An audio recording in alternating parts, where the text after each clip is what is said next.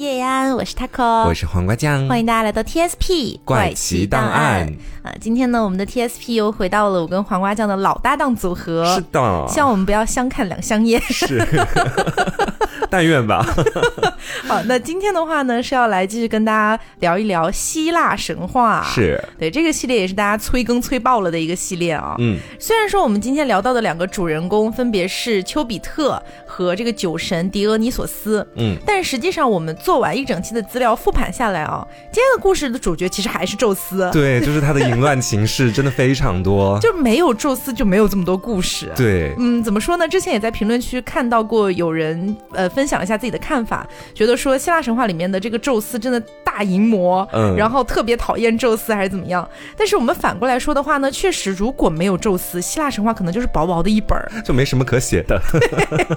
所以怎么说呢？呃，就是 也算功吗？这个 是。我觉得可能也算不上，但是确实是因为他才产生了这些故事了。嗯，好，那我们今天的话呢，可能就先从丘比特这边来先跟大家聊起。是丘比特的这个故事叫做俄罗斯的十二支箭。嗯，其实俄罗斯就是丘比特，只不过丘比特是在罗马神话体系里面的名字。咱们今天既然说的是希腊神话，就还是以俄罗斯来称呼他。对，这里呢也可以补充一个题外话，也是我们前面浅浅提到过的。嗯，就是在希腊神话里面哈。关于俄罗斯的诞生，其实有不同的说法。一种说法呢是说，俄罗斯它是原始神。什么叫做原始神？就是创世之初的那几位。嗯，比如说卡俄斯呀，大地女神盖亚呀，地狱深渊神塔尔塔洛斯呀。这个俄罗斯和上面说到的这几位是同辈的，也就是一切情爱与情感的化身。他的辈分特别高。是。另外的一个俄罗斯，就是我们今天要说到的阿弗罗狄特和阿瑞斯的小儿子，是一个手里拿着弓箭、长有一对翅膀、容貌非常年轻的小男孩儿。嗯，也比较符合我们一直在各种影视作品里面所看到的那个丘比特的形象。嗯，那在以前的节目里面，我们也说到过，俄罗斯有一把金弓，可以射出金箭或者千箭。是金箭让人相爱，千箭让人相恨嘛。嗯，因为这把弓箭也闹出了不少幺蛾子。啊，这个受害者阿波罗的哭诉，不知道大家 有没有听到？如果想要了解详情的话，也可以回听一下我们往期的希腊神话的节目。嗯，那咱们今天要说的呢，也是俄罗斯射箭的故事，只不过他今天射出的十二支箭，通通都是为了一个人，帮这个人拥有十二段艳遇。能够得此殊荣的，也就只有咱们的众神之王宙斯了。嗯，那这十二支箭是从哪里来的呢？来自于我们前面提到的原始神卡洛斯。据说这是卡洛斯为宙斯精心准备的礼物，就是为了让众神之王爱上人间的十二位女子。没有别的理由是吧？就是单纯的一个艳遇的礼物。是，我觉得这简直就是为宙斯量身定制的一个打野专题，你知道吗？只是为他找理由罢了吧？就像我们那期 Plus 一样，十二个陌生的约会实录。就我掐指一算，宙斯他理应很淫乱，所以我就送他一点东西。对，我觉得说，就算咱们不考虑卡洛斯为什么要送这份礼物，咱们能不能顾及一下赫拉的感受？就简直人在家中坐，小三天上来。对。不过我觉得大家肯定也习惯了，就这种无厘头的设定，在希腊神话里面简直不要太多。嗯，咱们先来看一下这十二支箭背后的故事到底有哪些。那受制于今天节目篇幅的一个原因，我可能就没有办法把整个十二个故事全部再跟大家讲一遍。像其中我们已经说过的伊俄呀、欧罗巴的故事，这里就不给大家重复去讲了。嗯，讲一些我觉得比较有意思的哈。咱们先来说说这个第六支箭，上面刻的是。变为神鹰，诱拐艾奎娜。嗯，艾奎娜是谁呢？她是河神阿索波斯最小的女儿。阿索波斯作为一个河神，总共有九个女儿。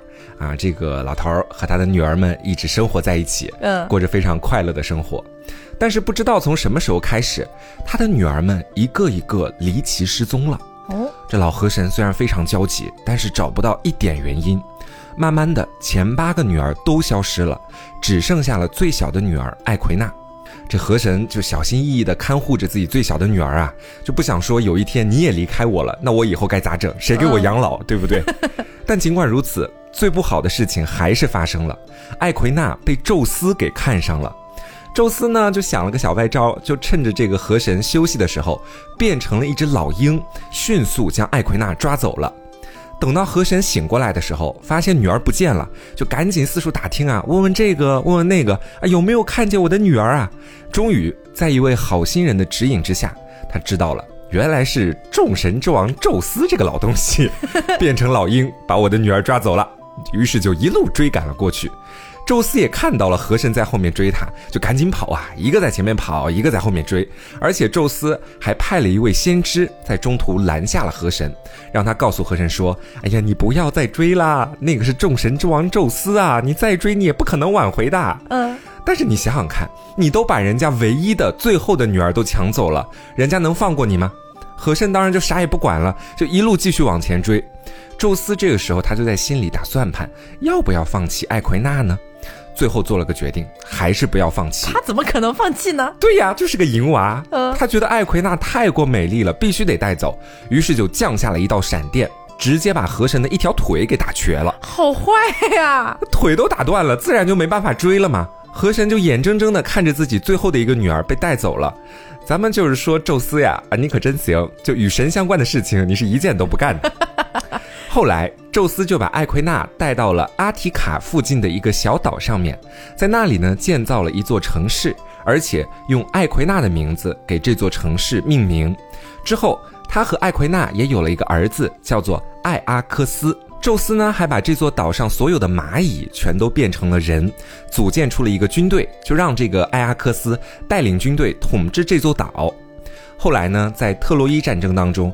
艾阿克斯的孙子阿卡琉斯统帅的那一支近乎无敌的军队，就是我们前面说到的这支蚂蚁军队哦。我们之前讲特洛伊的时候有讲到过的，就是阿卡琉斯好像是什么呃，因为他的母亲提着他的脚踝进入到了哪一个河里面，嗯，然后他全身就是刀枪不入，但是他的唯一的弱点就是他的脚踝啊。对，那个故事我记得说过，就是这个阿卡琉斯，对他带领的一个蚂蚁军队在当时的战争里面立了大功。嗯，那看完了这个故事，我只觉得说河神非常惨，宙。斯非常乱啊！咱们再来看第七支箭，第七支箭上面刻的是假装成萨迪尔占有安提俄珀。萨迪尔在希腊神话里面指的就是一种半人半羊的怪物，而安提俄珀她是希腊神话里面迪比斯国王的女儿。有一天，咱们这个安提俄珀正在大树下面睡觉呢，嗯，可能是因为天气太热了啊，身上就盖了一块小小的薄纱，显得楚楚动人。这种时候，宙斯往往就会路过，是，宙斯就看到了啊。之后呢，宙斯又想了一个方法，变成了一个长着羊角的人，就是我们前面提到的萨迪尔这个物种啊，半人半羊。对，睡在他旁边，两个人一番云雨啊，安提俄珀就此怀孕了。而宙斯呢，当然是在那次云雨之后就彻底消失了，等于是拍拍屁股直接走人了。这是宙斯的常规操作。对，这件事情没过多久就被安提俄珀的爸爸，也就是底比斯的国王发现了。他爸爸呢叫做尼克透斯，因为这个名字实在是有点太过复杂，后面我们就叫他国王就好了哈。好，国王看到自己的女儿偷尝禁果，并且还怀了孕之后，就每天都对女儿荡妇羞辱啊，说你怎么能干出这种事情？是不是啊？你简直就是坏了我的名声，就不让自己的女儿好过。安迪俄珀都快被整出心理阴影了，也没办法，他选择了逃，逃去了另外一个国家，逃去的那个国家叫做西斯安娜。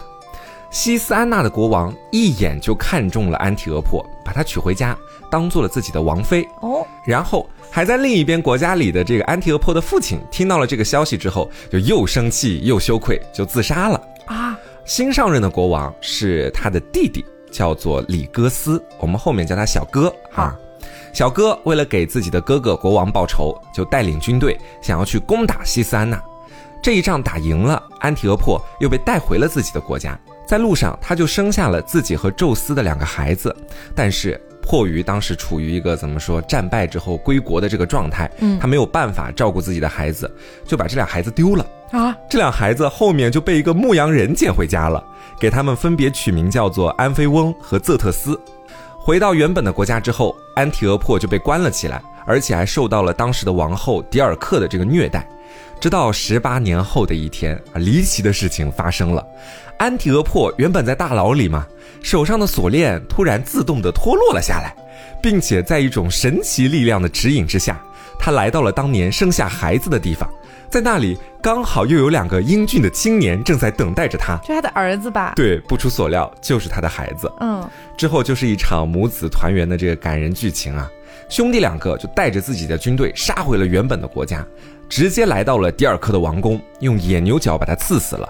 之后呢，又把那个王后迪尔克投进了一口泉水当中。后来这口泉水就被称作迪尔克泉。哦，这个就是安提俄珀故事的全貌了。怎么说呢？又是因为宙斯而引起的一段长达十八年的恩怨纠葛。对呀。然后接下来我们再来说说第十支箭，赐福给阿尔克莫涅三天三夜。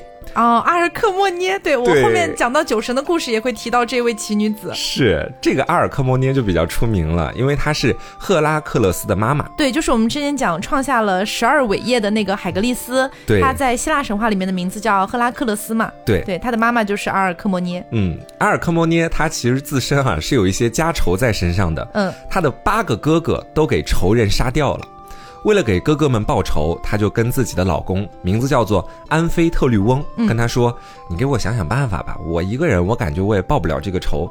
嗯，要不咱俩夫妻齐心，一块儿帮我把这仇报了。如果你不能帮我报仇的话，那我以后就不跟你同床了。”嗯。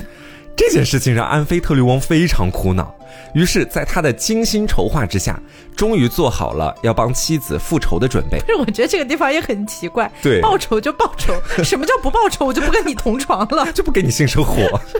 好，安菲特律翁就带着军队离开家，就杀到仇人那边去了。这个时候呢，我们的这个嗯打引号的万恶之源啊，这宙斯又出现了，钻了个空子，趁着安菲特律翁不在的时候，悄悄地来到了阿尔克摩涅的家里面，和他一番云雨。为了这次欢爱，宙斯还特地给太阳神和月亮女神放假了，就跟他们说啊，你们这几天都不用上班了，这个天就给它黑着吧，倒也不用亮起来了。于是，在那几天没有白天，全是黑夜。嗯，阿尔克莫涅就跟他两个人大干一场，也怀上了宙斯的孩子。啊，这个地方还有一个说法啊，有一个说法是那个阿波罗和阿尔特弥斯他俩都放假了，所以就全黑。然后那个阿尔克莫涅就看不清楚对方是谁，就以为是自己老公，就跟他欢爱了。一场误会。对，另外一个说法呢是宙斯并没有给太阳神和月亮女神放假，而是让他们继续上班，然后自己假扮成了阿尔克莫涅的老公安菲特里翁的那个样子。嗯。然后去跟他欢爱啊，是有两种说法。总而言之，这两种说法都是宙斯在装成另外一个人。哎，对对对。啊，我们不管怎么说哈，之后安菲特律翁帮妻子报完仇了，回来之后已经被绿了。对，发现妻子竟然怀孕了，他也没有办法，也挺能忍的。他只是选择每天黯然神伤。之后呢，阿尔克莫涅就生下了赫拉克勒斯。但是他也害怕呀，这孩子生下来了，还是他跟宙斯的，他也知道天上还有一个赫拉呢。对于是，他就把赫拉克勒斯遗弃在了田野里面。这时候刚好就被路过的雅典娜和赫拉看到了。雅典娜也是挺事儿的啊，他就跟赫拉说：“哎，你看这小孩在这儿多可怜啊，不如你用你的奶水去喂喂他吧。”赫拉当时也是昏了头，就这么喂了奶。由于吸吮了天后的乳汁，赫拉克勒斯就脱离了凡胎，并且变得力大无穷。在之后，赫拉就知道了这是宙斯在外面偷情生下的孩子嘛，还曾经派出过两条毒蛇想要把他杀掉，但都被赫拉克勒斯轻易的捏死了。嗯，我觉得赫拉这时候可能肠子都要悔青了哈。安菲特律翁那边知道了赫拉克勒斯的真实身份之后，觉得说这是宙斯给我的礼物呀，哦，这么好呀，果真是众神之王啊。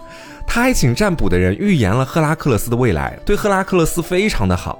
这个占卜的人当时就说到了，以后的赫拉克勒斯呢将会干出一番大事业，也算是为之后的十二伟业做出了一个铺垫。对这个故事，我们之前是有在希腊神话的系列故事里面讲到过的，嗯就包括大家印象可能比较深的，就是宙斯后来让赫拉去喂养赫拉克勒斯，嗯，然后赫拉克勒斯把赫拉的奶头咬破了，然后那个汁水迸溅出来变成了银河，就是 Milky Way 这个东西，大家应该还有印象吧？是。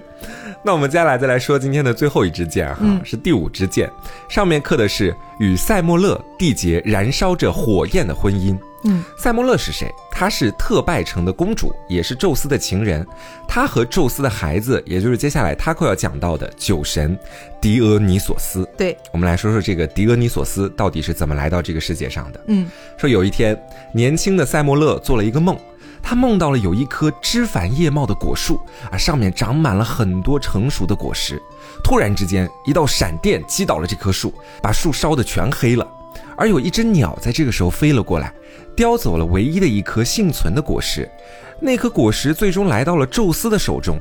宙斯把这颗果实缝到了自己的大腿里面，最终果实成长为了一个小孩儿。好诡异的一个梦，对，很吊诡。嗯，在这个梦里面，塞莫勒觉得他隐隐预感自己就是那棵被闪电劈中的树，他就拼命的叫啊喊呐，最终从梦里面醒了过来。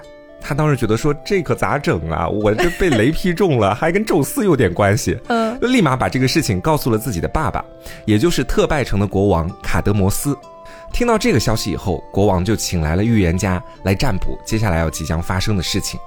预言家其实算到了很多东西，但是他没有直接道破可能会发生的一些未来的事情，他就直接跟塞莫勒说：“你现在立马去宙斯的神庙里面。”向雷神宙斯许愿献祭一头公牛，之后啊，他们就按照这个占卜师所说的就去做了。一套流程走完之后，塞莫勒挺累的，就来到了小河里面啊，开始洗澡。嗯，这个时候呢，在天上的宙斯刚刚好又注意到了他。嗯，而站在宙斯身边的厄洛斯，也就是丘比特，掐准了时机，直接射出了一道爱的金箭。一瞬间，宙斯就爱上了塞莫勒。我觉得不用这根金剑，他应该也会爱上吧。但是我觉得这根金剑其实是有那个必要性的，因为你会发现啊，这个故事讲完之后，宙斯对塞莫勒的那种感觉和对他的好和其他人都不太一样。哦，我觉得还是有一些金剑的作用在里面的。好，到了晚上的时候，宙斯就来到了塞莫勒的房间，两个人理所应当啊，就是一番云雨。事后温存。理所应当吗？对，你没发现就是每个故事的展开全是这样的吗？是。事后温存的时候，宙斯就直接摊牌了自己的身份。我觉得这个也挺不一样的。你就是宙斯里。对，还说了一大堆对于塞莫勒的赞美之词。而那些赞美之词，我在这里就不跟大家一一的去讲了，因为我觉得一个是非常的书面化，另外一个是我觉得赫拉听到之后真的会气的，气得从天上跳下来要把我打死。嗯。事后没多久，塞莫勒就发现自己怀孕了。宙斯也非常的看重这一胎，他甚至还派了专门的人去照顾自己的情人。你说说，都到这种情况之下了，谁最着急？赫拉。对，当然是咱们的赫拉。嗯。不过赫拉知道这事儿吧，还有另外一个人的责任，有天上的另外一位女神，在其中呢使了一些小花招。嗯。这个人就是复仇女神涅莫西斯，她是先知道了宙斯和塞莫勒的事情，于是她就想把这个事情搞大，想让赫拉生气，想让赫拉复仇。对。想让赫拉去帮他完成自己复仇女神的 KPI，对于是他就把自己变成了赫拉的儿子战神阿瑞斯的样子，找到赫拉好一顿挑拨，话里话外说的都是母亲啊，你看看这外面都成什么样了，你现在光嫉妒有什么用啊？对于他们的奸情，难道你就无能为力了吗？这次的挑拨非常的成功。嗯，赫拉在知道老公的这场外遇之后，干了两件事情，咱们分开来说哈。嗯，第一件事情，赫拉还是怕的，她怕老公真的不爱自己了，她想要留住老公的心，她就去找了欺骗女神克特，跟克特说，能不能给我那条非常神奇的腰带，因为那条腰带可以让宙斯对赫拉回心转意。同时呢，赫拉还对克特好一顿的哭诉，大致就是说啊，宙斯以前的情人基本都被自己料理处理了，然后现在也不再骚扰他了。嗯，但是自从宙斯碰到了塞莫勒以后，家也不回了，也不愿意上自己的床了，自己这个天后当的还有什么意思？我觉得有没有一种可能，赫拉把重点放错了？他不应该把重点放在那些情人身上，他应该放在宙斯身上才对呀。对呀。然后克特听完之后也非常的同情赫拉，就坚定的表示说：“我跟你肯定是站在一边的。”然后就把那个能够让宙斯回心转意的腰带直接赠予了赫拉。你看赫拉跟赫拉关系就是处的比较近的都是些什么人？复仇女神、欺骗女神。赫拉要了腰带之后呢，又去干了第二件事情。这件事情就是针对塞莫勒的了。他把自己变成了塞莫勒的保姆，来到了塞莫勒的身边，给他好一顿洗脑，装作理性分析的跟塞莫勒说：“你想想哈，宙斯如果真的爱你，真的想当你的新郎，那他就应该带着表示爱情的霹雳棒来到你的床上。霹雳棒，对，霹雳棒这是他的神器，以雷鸣闪电是下面那根东西吗？不是啦，霹雳棒是能召唤电闪雷鸣的一件神器。”就说要以雷鸣闪电来庆贺你们新婚的欢乐，这样人们才会说，看那个塞莫勒和赫拉一样，都拥有代表爱情的闪电。赫拉到时候听了也会非常嫉妒你的塞莫勒，他也没有办法伤害你，这样你才算是宙斯真正的妻子呀。塞莫勒还真的被洗脑成功了。我也想要霹雳棒。对他觉得说，我不想当宙斯的情人了，我想坐上赫拉的位置。哇，他开始有了这样的一个怎么说宏图远志。嗯。于是呢，他在和宙斯在后续的私会当中，就跟宙斯表达了自己的想法啊，就说我特别羡慕赫拉呀，请你给我像赫拉一样的荣耀，用你神圣霹雳的闪电装扮我的房间，来证明我们之间的婚姻关系。宙斯听完之后挺无语的，他心里知道肯定是赫拉跟赛摩勒说了些什么，嗯，于是他就跟赛摩勒苦口婆心的说：“哎呀，你不要听赫拉在那里瞎说，你以为雷电是很温和的吗？”更何况你现在还怀了孩子，你就不要跟我再提这种要求了，行不行？但塞莫勒根本听不得这些，他就苦苦的求着宙斯答应自己的请求啊，给我一道闪电吧，证明我们的爱情吧。宙斯最后实在没办法，就回奥林匹斯山上拿上了自己的霹雳棒，嗯，呃，还告诫了另外一个神赫尔墨斯，说待会儿你一定要从电火之中救出我的孩子啊。之后的剧情大家应该也都知道了。塞莫勒在电闪雷鸣当中直接化为了灰烬，在死前他还非常自豪且满足地说：“我的竞争对手是至尊的天后赫拉，我不稀罕世俗的婚姻火把，看呐，这闪动着的霹雳雷电便是我神圣的婚姻火把。”之后呢，在一场大火当中，塞莫勒肚子里的孩子也出生了，他就是后来的酒神。狄俄尼索斯，嗯，其实这个地方啊关于塞穆勒的死亡还有另外一个版本，也跟大家分享一下哦。嗯，另一个版本说的是呢，呃，前面几乎差不多，就是赫拉很嫉妒，赫拉想搞事情。对，然后呢，是赫拉出现在了特拜王国，然后呢，就跟塞莫勒以及塞莫勒的家人啊，以及包括这个王国里面的众人说。这个女人很有可能就是在外面跟别的野男人怀了一个孩子，栽赃他，哎，然后说是跟宙斯的孩子。那如果说她真的是跟宙斯生的孩子，宙斯怎么不出现呢？因为我们前面讲到过，宙斯是不能够随便在就是人类的面前去现身的，嗯，会带来一些厄运嘛。然后就以此相逼，然后塞莫勒呢也跑去跟宙斯说：“对呀对呀，你为什么这么爱我？但是你从来都不证明你就是我的老公呢？对啊，怎么不公开呢？”对于是，宙斯被逼无奈，最后只能现身在特拜王国的那个宫殿里。结果呢，就他现身的时候就带来了一道闪电，然后就把这宫殿给劈了。哦，哎，然后这个塞莫勒就被烧死了。且同时，其实那个时候。后，酒神狄俄尼索斯他不算出生，嗯，他是被宙斯从妈妈的肚子里救出来了，嗯，救出来了之后，他其实还是一个胚胎的状态，所以宙斯才把他缝在自己的大腿上。哦，就响应了前面一开头说到的那个故事。对对对，把他缝在大腿上，让他慢慢的成长为一个完整的婴儿，然后再次从宙斯的大腿上出生。所以这就是为什么酒神的名字叫狄俄尼索斯，因为狄俄尼索斯在希腊语里面的意思是瘸腿的人。哦，哎，是这样的一个意思。嗯，那今天呢，我们要继续跟大家聊一聊希腊神话里面的十二主神之一，也就是我们前面提到的酒神狄俄尼索斯。包括我们前面提到的酒神的妈妈塞莫勒，其实她的身世也不是那么简单的。嗯，不然她也没有那个底气敢跟赫拉叫板。就是我们从开头先说起啊，我不知道大家发现了没有，我们往期的这个希腊神话系列故事里面，嗯，我们其实把十二主神都提到过一遍的。是，哎，这里也刚好再跟大家。简短的捋一遍，十二主神都有谁啊？分别是众神之王宙斯、天后赫拉，这两个人肯定是要在里面的。嗯，大家印象最深刻的应该是。对对对，然后就是海神波塞冬，哎，就是边缘神，还有农业女神德莫特尔，嗯，战争与智慧女神雅典娜，光明之神阿波罗，狩猎女神阿尔特弥斯，战神阿瑞斯。爱神阿弗罗狄特、火神赫菲斯托斯、炉灶女神赫斯提亚以及神使赫尔墨斯。嗯，听完这么多，大家有没有发现一个盲点啊？这里面没有提到酒神狄俄尼索斯呀？对呀，但是狄俄尼索斯确实是十二主神之一，怎么回事呢？是有十三个主神吗？不是，就十二个。哎，是是这样子的。大家还记不记得我刚刚在前面提到的一个炉灶女神赫斯提亚？嗯，这个人是我们在往期节目里面提到过的，也就是她和雅典娜、阿尔特弥斯三个人并称为三大处女神。嗯，里面的那个赫斯提亚，这个赫斯提亚就是掌管炉灶的，也就是大家烧火做饭的这些家伙事儿的。当时黄瓜酱还有吐槽，怎么沦落到这个地步？但是我当时有给大家解释过，就是在那个年代，希腊还是一个古希腊的状态的时候，嗯，就是科技肯定没有现在这么发达，炉灶是很。重要对对对，炉灶对于人类来说是非常重要的。嗯，所以说赫斯提亚当初就决定要给人类带去幸福，所以决定不结婚、不找男人、不生孩子了。嗯，而且她在这个地位上是一个比较佛的女神，虽然她地位很高，但是呢，她从来不强调自己主神的这个身份。后来呢，赫斯提亚就常年和人类居住在一起，他就觉得吧，十二主神这个位置我拿来也没什么用啊啊！哎，于是就让给了酒神狄俄尼索斯。哦，哎，是这个样子，真的很佛哎，他特别佛。嗯，那前面黄瓜也提到，狄俄尼索斯也就是酒神嘛，酒神是宙斯和特拜的公主塞莫勒的儿子。嗯，请大家一定要记住特拜这个王国，后面还会 Q 到他，你就会觉得非常神奇，就是特拜这两个字啊。嗯，那关于塞莫勒的身世可谓是相当之复杂，这里也给大家分享一下啊。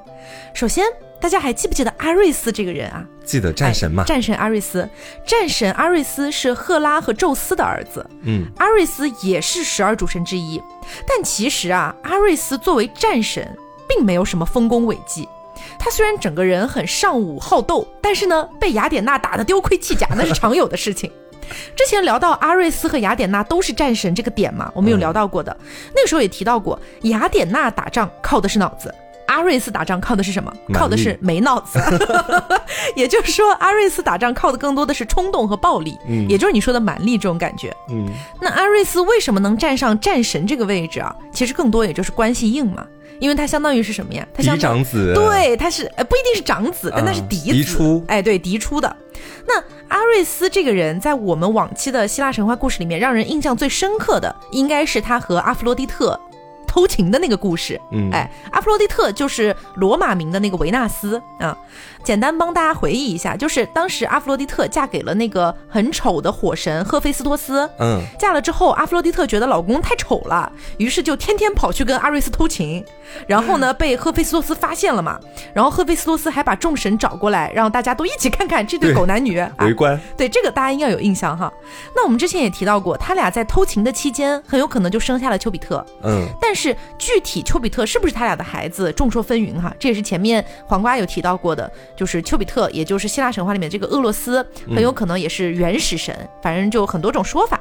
不过阿瑞斯和阿弗罗狄特偷情生下的不止丘比特一个人，嗯，他们还生下了一个女儿，这个女儿叫做哈尔摩尼亚啊。也就是说，哈尔摩尼亚的父母是阿瑞斯和阿弗洛狄特，嗯，而哈尔摩尼亚的爷爷奶奶是宙斯和赫拉。哦，同时，身为妈妈的阿弗洛狄特也是他自己的姑姑，就是绕进去了。对，就是关系非常复杂啊。嗯，与此同时，神界的另一边发生了另外一个故事，就是我们前面有浅浅 Q 到的宙斯拐走欧罗巴的那个故事。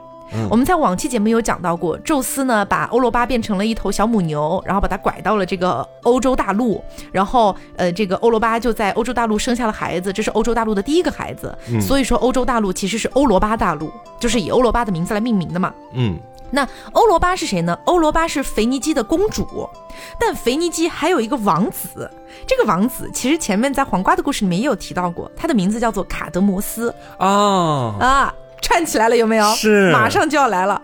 卡德摩斯是欧罗巴的亲弟弟。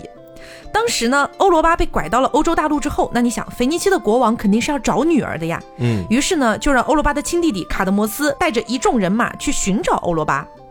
卡德摩斯带着这些人去到了一个地方，叫做德尔斐。到这个地方的时候，得到了一条神谕。那据我今天的这个资料查找的发现呢，我猜测他们得到的这条神谕是来自阿波罗的。为什么呢？因为德尔斐这个地方有一座非常出名的阿波罗神庙哦，所以我觉得应该是阿波罗给的神谕哈。这个神谕的内容是：停止寻找，现在立刻离开神庙。出了神庙之后，会遇到一头母牛，跟上这头母牛，然后在母牛停下脚步的地方定居下来。那卡德摩斯呢，就按照这条神谕，跟着母牛定居在了比奥提亚这个地方，并且在那里修建了一个王国。这个王国的名字叫做卡德摩亚堡。嗯，卡德摩亚堡这个地方后来慢慢发展成了特拜。哦，他有这个前世今生的概念在里面。对，也就是后来塞莫勒出生的那个特拜啊。当然，这个是后话。那当初在修建卡德摩亚堡的时候，还发生了一件事儿，就是那里出现了一头巨龙。这个巨龙呢是阿瑞斯的孩子，嗯，那个巨龙就想要跟卡德摩斯打架，就是无来由的想要打架。卡德摩斯当时很无语啊，但是不得不打嘛。那就在这个时候，雅典娜跑过来了。雅典娜就很爱跟阿瑞斯作对，你知道吧？啊，雅典娜跑过来之后呢，就告诉了卡德摩斯，你要怎么样杀这个巨龙啊？包括你杀掉巨龙之后，你要把它的牙齿拔下来呀，等等等等的一系列操作。于是呢，卡德摩斯因为杀了巨龙这件事情，就变成了英雄。也成为了卡德摩亚堡的统治者，也就是后来特拜王国的始祖。哦，那宙斯呢？当时就觉得说，我要奖励一下卡德摩斯呀，对吧？他杀死了巨龙，也不考虑一下阿瑞斯的感受。对于是，宙斯就决定要把阿瑞斯和阿弗罗狄特生的那个女儿哈尔摩尼亚嫁给卡德摩斯。哦，然后卡德摩斯和哈尔摩尼亚生下了四个孩子，其中有一个就是塞莫勒。我的妈呀，这关系能扯到那么早之前？对，非常非常绕。这个故事我来给大家捋一下哈，是一个非常家庭伦理狗血剧的故事。简单来说，就是宙斯拐走了欧罗巴这件事，导致欧罗巴的弟弟去寻找欧罗巴。嗯，然后欧罗巴的弟弟在寻找的途中杀了巨龙，因为杀了巨龙这件事，就和阿弗罗狄特与阿瑞斯生的那个女儿结婚了，然后他们生下了塞莫勒，然后宙斯又睡了塞莫勒，就生下了酒神狄俄尼索斯。哦，能明白吗？就是这整个故事全部都是因为宙斯乱搞导致的，也就是相当于欧罗巴是塞莫勒的亲姑姑，嗯，但他们两个女人都给宙斯生了孩子，酒神此刻缓缓打出一个问号，也就是说，妈呀，这是要。我的亲妈和我亲妈的亲姑姑都是我老爸的女人，然后此时战神阿瑞斯也缓缓打出一个问号，也就是说，站在阿瑞斯的角度会变成什么哈？我爸。睡了我的外孙女儿，他俩生了个儿子，这个儿子理论上是我的重孙子，且同时是我的亲弟弟。哎呀，我天哪！那这个时候欧罗巴有话要说了，嗯，欧罗巴可能会这么说：我老公和我侄女儿生了一个儿子，这不算什么，我老公连他的儿媳妇儿都不放过。是的。还记不记得前面有提到阿尔克莫涅这个人？嗯，阿尔克莫涅是被宙斯诱奸之后生下的那个大力神赫拉克勒斯嘛，就是我们之前讲到那个海格力斯。后来海格力斯的爸爸安菲特利翁死了，死了之后阿尔克莫涅改嫁给了一个人，改嫁给了达拉曼迪斯。这个达拉曼迪斯是宙斯和欧罗巴的儿子。就是很乱，就是我觉得希腊神话的族谱，我不知道谁能编得出来。就是它分明是发生在不同地方的事情，但到最后竟然还能够串成一个圈。对，因为中间有一个核心人物宙斯在到处睡人，对，所以就导致整个故事都连在了一起。是，那说到这个地方啊，又有一个盲点出现了，那就是酒神是半神血统啊。嗯，因为你想，酒神的爹啊是宙斯，没错哈。妈妈是塞莫勒，那我们再来盘一下塞莫勒的血统。塞莫勒的父母是卡德摩斯和哈尔摩尼亚，虽然哈尔摩尼亚的父母是两个神，就是阿瑞斯和阿弗罗狄特嘛，但是卡德摩斯是个人类呀，也就是说酒神的爷爷是个人类，那酒神当然算半神了，对，这一点毫无争议嘛。那你想，一个半神怎么可能走到十二主神的位置呢？啊，虽然说是这个炉灶女神主动让位哈，嗯，但是也轮不到她呀。对呀，有很多选择啊，怎么就轮到你一个半神了呢？那其他的十二主神全都是纯纯的神族血统啊，嗯，就连同样是半神的海格力斯。费劲巴拉搞了十二伟业，都只是封了一个大力神的封号。对呀，说白了就是神界封了封了你一个大力水手这么个位置。那十二主神的位子，海格力斯是想也不要想的。嗯，怎么这种好事就轮到酒神狄俄尼索斯了呢？这里我们就不得不提到酒神自己的励志故事了。酒神是一个非常聪明的神，虽然说宙斯很宝贝这个儿子啊，但是还有一个角色啊。此刻我们又要出现一下了，那就是赫拉。嗯，赫拉当初不是通过各种各样的方式让宙斯意外的杀死了那个塞穆勒嘛？嗯，那你想，虽然说这个塞莫勒已经死了，但是狄俄尼索斯是被缝在了宙斯的大腿上啊，也就是说他还是有出生的可能。那以赫拉这样的性格，能那么轻易的就放过老公和别的女人生的孩子吗？肯定不行啊！那那赫拉肯定得想方设法的搞死酒神嘛。嗯，但是呢，我前面也提到了，宙斯一直把还没出生的酒神缝在自己的大腿上。那你说赫拉能怎么办嘛？那总不能说去把宙斯的腿卸喽，给他剁喽，那能行吗？于是，一直到酒神出生之前，赫拉都拿他没什么办法。嗯，那宙斯当然也知道赫拉的小心思嘛。所以在酒神出生了之后，宙斯做的第一件事情就是把酒神托付给了酒神的生母塞莫勒的亲姐妹去抚养。哦，这个亲姐妹呢，也是把这个酒神当做自己的亲儿子一样养啊。但是他亲姐妹也害怕赫拉呀，就是说，没有人不害怕赫拉。对呀，哎，你宙斯怕赫拉，难道我就不怕了吗？对不对？于是呢，养了一段时间之后啊，觉得还是不安全，又把酒神托付给了一群山林仙女。这群仙女呢也很喜欢这个小孩，就细心的把他养大了。但是也怕赫拉他们。对，虽然怕，但他们好歹是山林仙女，觉得能扛一会儿，比较自由。对，那养大的过程当中，你想啊，酒神就一直在这个山林间长大嘛，嗯，他就自然而然的掌握了很多大自然的知识和秘密，还学会了酿酒。哦，长大之后啊，酒神就开始四处游历，每到一个地方就教人家怎么酿酒。那你想，在酒精的作用下，人们一般会怎么样？会比较亢奋，比较快乐，对吧？逐渐就演变成酒神每到一个地方都会产生狂欢。嗯，在这个狂欢里面，当然也是带了很多淫乱的成分哈。那肯定。哎，就是有很多人会去裸体游行啊，然后游行完了之后就会疯狂啪啪呀，就是各种各样的快乐事件。淫乱呐什么的。对。那你想一想啊，一个半神。他不会图人类的什么东西，他只是给人类带去快乐，带去狂欢，带去性生活。嗯，谁会放纵？其实也是。谁会不喜欢他呢？嗯，久而久之，人类就把狄俄尼索斯看作是狂欢之神了。这就是狄俄尼索斯很聪明、很有商业头脑的地方了。嗯，你想一想，如果他只会酿酒，只会教别人酿酒，其实是不足以让人类崇拜他的。最后，如果他只教别人酿酒，应该只会得到一个酿酒大师的称号。对。但是他好像是是做了什么别的事情？是是这样的，因为你想啊，就算是他去贩卖这些酒水，对于狄俄尼索斯而言也没有什么大用处，因为他不图人类的钱，他要的是什么呢？他要的是自己重新回到神的位置上面去，所以钱是没有用的，人类的崇拜才是有用的。哦，因为神肯定必须是要有人类的崇拜的呀，对吧？这个理论是这样的。于是狄俄尼索斯相当于把酒精、狂欢和性捆绑在了一起去销售。那你想，不管是酒精也好，狂欢也好，性生活也好，全部都是给人类带来快乐的东西。而且这些东西放在了一起，那是叠加 buff 的快乐，快乐加倍啊，很容易沉迷，而且对，所以酒神的名气就越来越大了，崇拜狄俄尼索斯的人类也就越来越多了，以至于他的名气大到让奥林匹斯山的众神都知道了。逐渐，众神也就承认了狄俄尼索斯神的身份。哦，哎，他是倒推的，他是有点小心机的。对，因为有很多的神是诞生了之后就被神赋予了神职，然后逐渐被人类崇拜。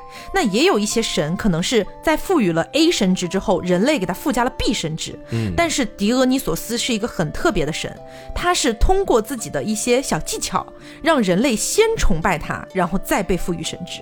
他其实是起点相对来说比较低的，对，但是给了自己一个很高的结果。聪明啊，嗯。那酒神带给人类这么多快乐的同时，哈，他自己呢也是艳遇不断的啦。其中最出名的一件事情呢，也和丘比特有点关系。他是不是又射箭了？对对，当时是这样的，当时阿弗洛狄特呢经历完了那个和阿瑞斯公开处刑的那个事情之后嘛，哎呀，我们之前在那期节目里面讲到过，就是赫菲斯托斯给他打造了什么玫瑰的戒指、玫瑰的忠贞啊，什么什么的。当时黄瓜不是有问一个问题吗？说那阿弗洛狄特后面还乱搞吗？嗯啊，我说不确定。当然是要乱搞的。哎，对，当然是要乱搞的，是这样的啊。在那件事情之后呢，阿弗洛狄特又在外面乱搞了。啊，没办法，这个是他的天性，改变不了的。嗯，阿弗洛狄特当时喜欢上了一个男神，这个男神的名字呢叫阿多尼斯。这个男神不得了啊！虽然说神职不高，他的神职只是一个春季植物之神，嗯，就没什么屌用的一个神，还是一个时令神，对，时令神。但是这个神他长得特别好看，嗯，他有神界美男子的称号，哦哟，哎，而且呢，这个神他是每年的春天死而复生。就像春天的植物一样，永远年轻，永远貌美，永远不死。对，永远不死。那阿弗洛狄特看到他，肯定就春心荡漾了嘛。嗯，就和这个阿多尼斯生了一个女儿，这个女儿的名字叫做伯洛厄。嗯，那你想，爱与美之神和永远年轻貌美的美男神，他俩生的女儿，绝美吧？那能丑吗？那肯定美上天了，对不对？嗯。于是又有一个人来垂涎伯洛厄了，谁呢？谁呢？宙斯啊！我以为是酒神来了呢。宙斯是不会放过这个世界上任何一个长相美艳的女人的。对。